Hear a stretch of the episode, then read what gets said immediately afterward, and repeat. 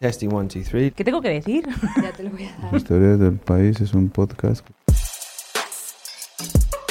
Las historias del país. Historias del país. Las historias del país Es es, un, un podcast, podcast que se graba dentro de la redacción del periódico. Which is recorded inside the newsroom. Dentro de la redacción del periódico. Puedes escucharlo en nuestra web Pueden escuchar este episodio o alguno de los anteriores en la web del país. Elpaís.com. elpaís.com, elpaís.com o suscribirte al canal en tu aplicación de podcast favorita. Apple Podcast o en podcast de Google. or you can subscribe to the channel on your favorite O suscribirte al canal en tu aplicación de podcast favorita.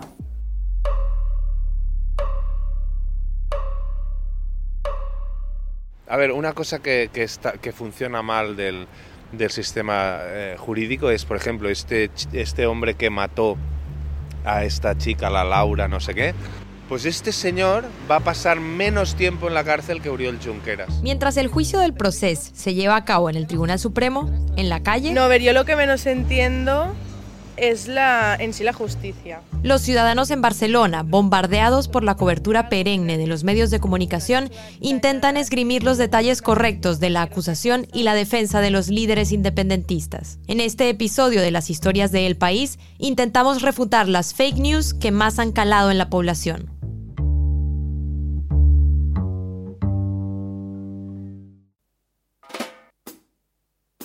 Yo creo que es, es desmedido, desmedido. y hay juicios, hay gente de porque delitos, No hubo armas, Hay no delitos- hubo violencia. hay delitos de sangre que la gente sale antes. No han hecho da- daño a nadie y luego por una violación o cualquier otra cosa les pongan menos años y en nada, ni un año ya estén fuera. Esta percepción se repetía mucho. Nos va a ayudar a poner la lupa en ese y otros temas Ignacio González Vega, Sí, Verónica, magistrado y colaborador del periódico en temas jurídicos. cuéntame. Entonces, Ignacio, ¿es verdad que asesinos o violadores salen más rápido de prisión?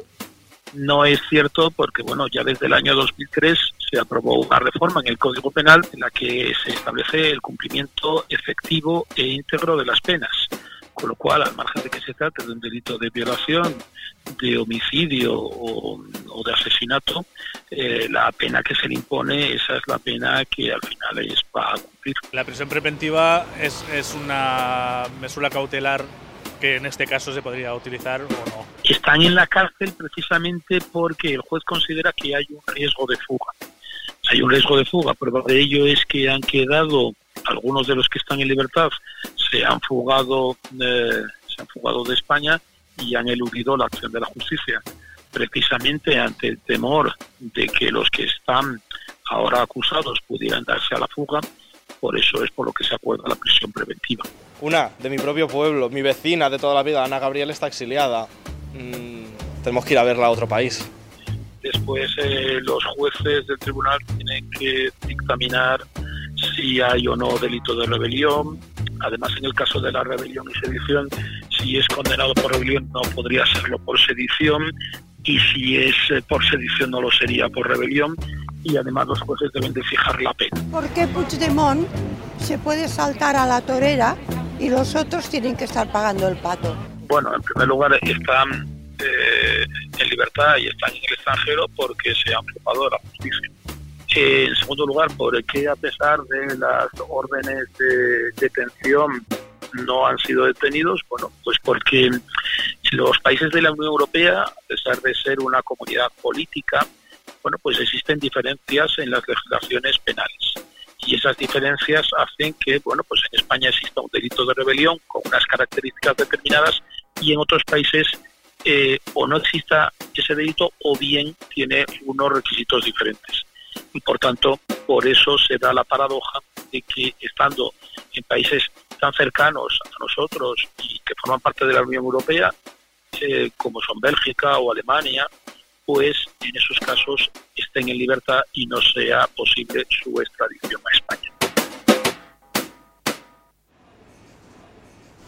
Eh, ¿Sabéis qué se juzga y por qué? Se juzga el proceso del, del referéndum por la independencia de Cataluña. Van a tener que inventarse el encausamiento realmente. Se juzga los hechos de, del 20 de septiembre aquí en, eh, en- aquí en la Gran Vía, donde hubo un tumulto en teoría de gente y, y- y de hecho todo el proceso independentista, creo. Se juzga al procés a los... Porque mm, dice que dieron un golpe de Estado, cosa que parece ser que no era exacto, porque un golpe tiene que ser con, con fuerza, con armas y todas estas cosas, y no fue así. Tengo entendido que se está juzgando el hecho de haber puesto urnas el día 1 de octubre de 2017 y porque se dice que, que- que eran ilegales.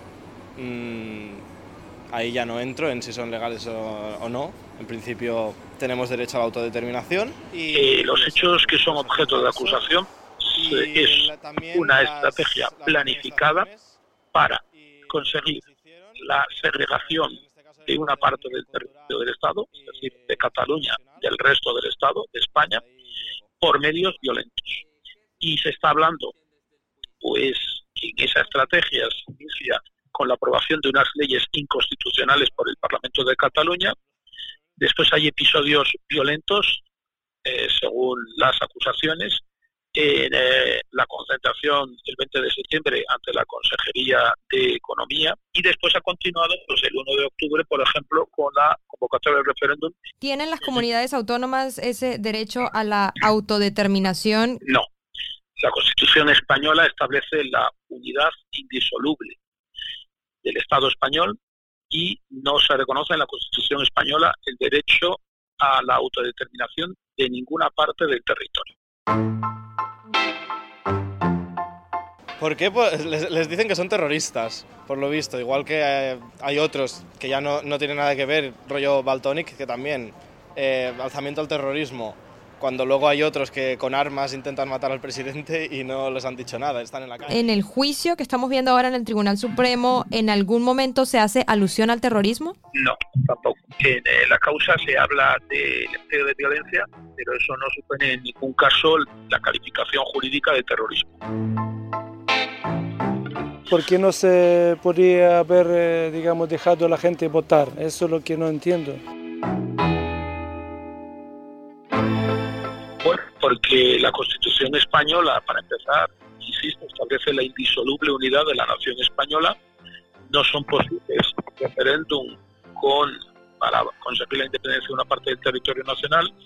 Fue además una ley de la comunidad autónoma de Cataluña declarada inconstitucional por el Tribunal Constitucional y por tanto la convocatoria y celebración del referéndum eran actos manifiestamente inconstitucionales. Posible que los suelten porque si ahora sueltan a Junqueras, Junqueras declara la República. Entonces no los A partir de ese comentario, ¿es realmente imposible que lo suelten? No, bueno, puede ser posible. Creo que los, eh, los acusados a fecha de hoy gozan de la presunción de inocencia. ¿Qué pasa si son absueltos eh, por estos delitos? Simplemente aquí lo que ha quedado, en el caso de que sean absueltos, simplemente se dice que no constituye delito los actos que ocurrieron en esos meses del otoño del 2017. Ahora bien, el hecho de que queden en libertad, en su caso, bueno, pues si vuelven a cometer actos ilegales e inconstitucionales, que eso no cabe la menor duda, porque son inconstitucionales, al margen de que sean o no constitutivos de delito, pues eh, volveríamos otra vez a poner en marcha la maquinaria del Tribunal Constitucional con los recursos, las declaraciones. Si de ser posible un cambio a posteriori en la Constitución, igualmente se les juzgaría por eso. El problema no es tanto la Constitución, el problema es el Código Penal.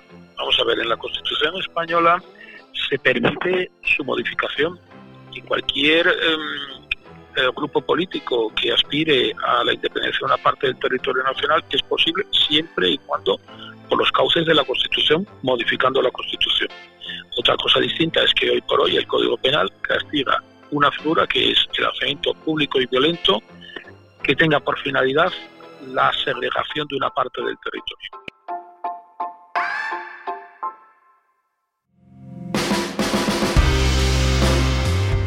Por supuesto que del juicio del proceso seguiremos hablando los próximos meses mientras ellos sigan en el Tribunal Supremo y hasta que haya una sentencia concreta. De momento, como dice Simon Hunter en su podcast, que...